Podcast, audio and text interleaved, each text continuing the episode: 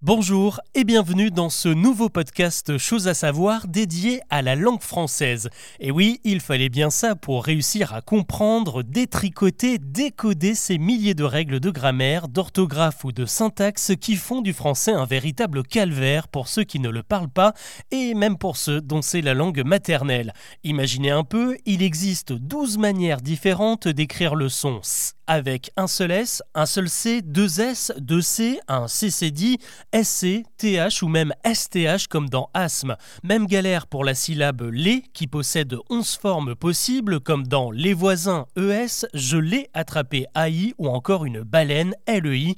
Et on n'oublie pas les homonymes comme le cerf, l'animal, la serre d'un aigle, je me sers de la purée ou bien la jolie ville de Serres située à quelques kilomètres de Toulouse.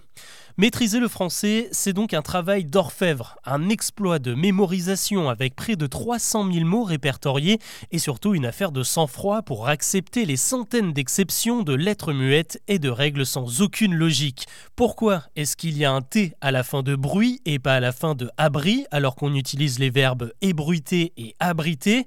Pourquoi il y a-t-il deux R à charrette et un seul dans chariot?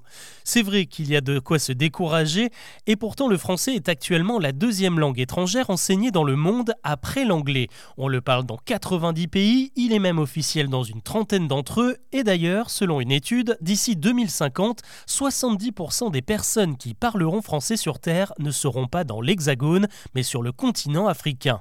La langue de Molière, comme on dit, a aussi la particularité de s'enrichir très vite.